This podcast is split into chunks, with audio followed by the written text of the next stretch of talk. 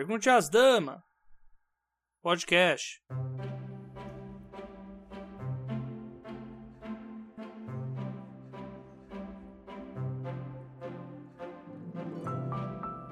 Bom dia, boa tarde, boa noite, queridos ouvintes. Aqui é a Ana Martino, uma das damas do Pergunte às Damas, editora da Dame Blanche, e hoje especificamente como editora da revista Pretérita Ficção Histórica Curta. Essa edição da Caixa de Ferramentas, Pequenos Instrumentos para Grandes Histórias, eu vou falar um pouco sobre pesquisa histórica. E você deve estar pensando, ah meu Deus, ela vai falar de taverna de biga da Inglaterra de novo, pelo amor de Deus, a gente já falou isso. Calma. Não. Eu estou falando de pesquisa histórica recente. Como é que você escreve uma história que se passa em um tempo em que as pessoas ainda se lembram dos fatos?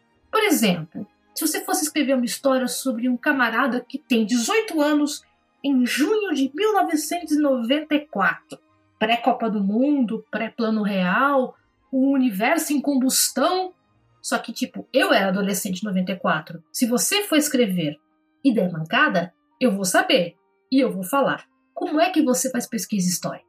Três pontos e uma sugestão aqui no caixa de ferramentas. O ponto número um Faça perguntas. É a medida mais óbvia. Mas que tipo de perguntas? Não pense nos fatos históricos.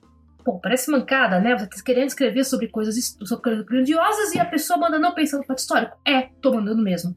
Por quê? Porque raramente a gente tem noção de que um evento vai ser histórico quando ele acontece.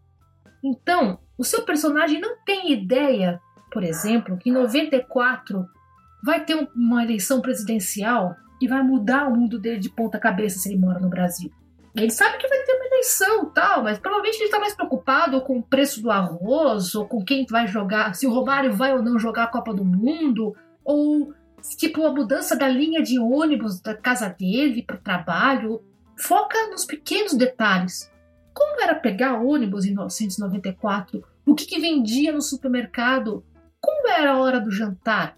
É nesses detalhes pequenos, minúsculos, que a história está realmente escondida. Então, não faça perguntas grandes, faça perguntas pequenas. E isso nos leva à segunda questão. Procure aonde? Nos jornais e nas revistas de época. Aproveite que o YouTube tá ainda, tá ainda de graça e vai fuçar comerciais da época. Aí você tem uma ideia muito interessante de como é que a pessoa pensava, porque era o que ela via na televisão. 94, a internet era um negócio muito restrito. Um sonho assim, né? O YouTube, por exemplo, era um sonho na cabeça de alguém, né? Tipo ficção científica.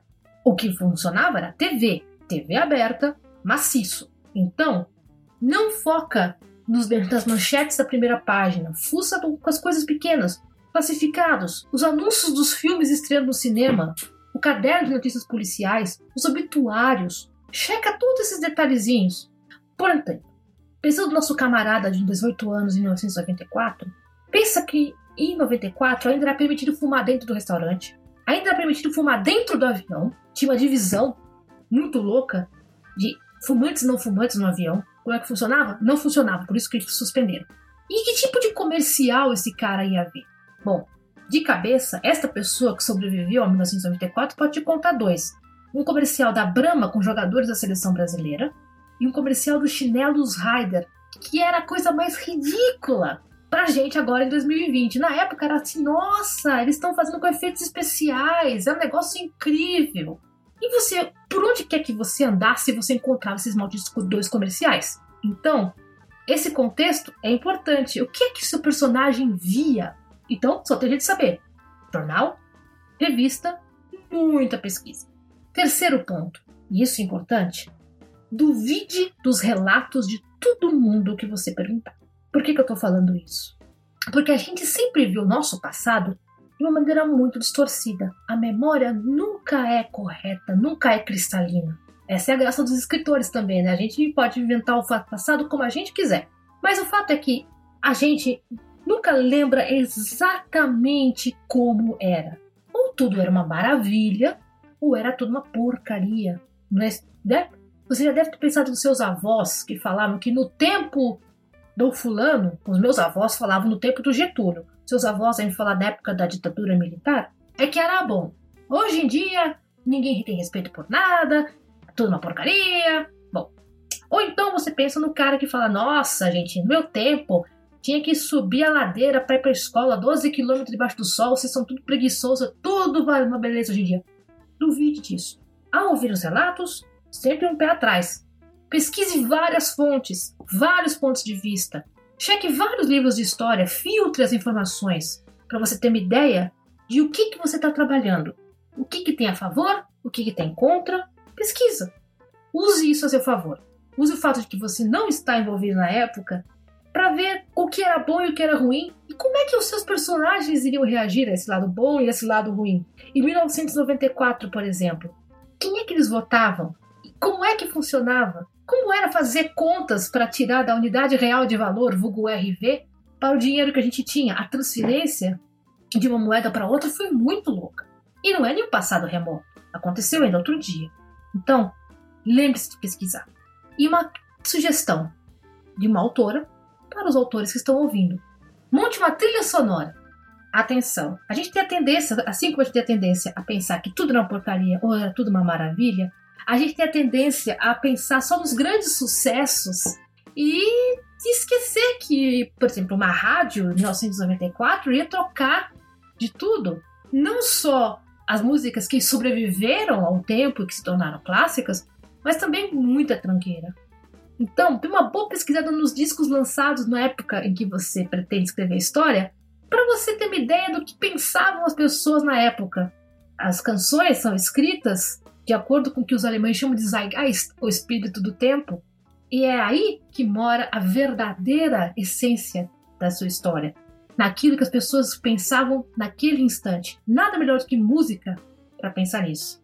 Livros a gente ainda pode alterar um pouco, mas música, música filtra direto. Foca nisso. E uma sugestão: tome cuidado com aquilo que você vê em figurino de novela que se passa nessa época, filme que se passa na época que está pesquisando. Figurino de novela, figurino de filme não é a mesma coisa que as roupas que a gente realmente vestia na época. Quando eu vi esse revival dos anos 90 na moda, eu tenho vontade de gargalhar, porque não é nada parecido com o que eu, que eu vesti em 94 é uma invenção baseada naquilo que a gente viveu em 94. Assim como provavelmente os revivals dos anos 80, focando em pochetes e ombreiras, não era tanto assim. Certo? Lembre-se sempre que ficção é invenção, ok? Mas basear sua história da invenção dos outros pode ser um pouco desastroso para o resultado final. Para citar um dos meus livros favoritos, O Mensageiro, Walter Hartley, o passado é um país estrangeiro. As pessoas fazem as coisas diferentes por lá. Por isso, pegue o guia turístico e vá explorar esse país estrangeiro. Você vai se divertir muito. Vai na minha. E não mais, se você tiver dúvidas, sugestões, é por aqui mesmo. A Pretérita você encontra nas redes sociais como arroba Leia Pretérita. Você me encontra no meu agregador anamartino.com, o Ana é com dois N's. E, como sempre, se você tem dúvidas, sugestões, quer falar mais sobre o assunto, quer sugerir programas, quer reclamar que eu não falei do Dan Brown hoje, os 12 trabalhos gmail.com. Lembrando, o 12 é numeral. E esta foi mais uma edição da Caixa de Ferramentas, o Drops, com pequenos instrumentos para grandes histórias do Pergunte às Damas. A gente se vê por aí, em algum lugar do passado, do presente ou do futuro imaginado, por que não? Até lá!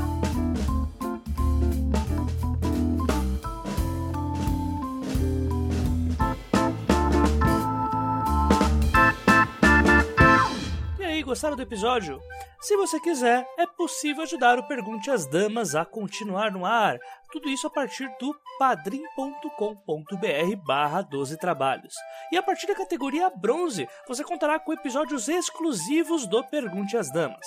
Sempre lembrando que é você quem faz a pauta deste podcast, enviando suas perguntas para os12trabalhos.gmail.com. O 12 é número. Obrigado por ter ouvido até aqui e até a próxima.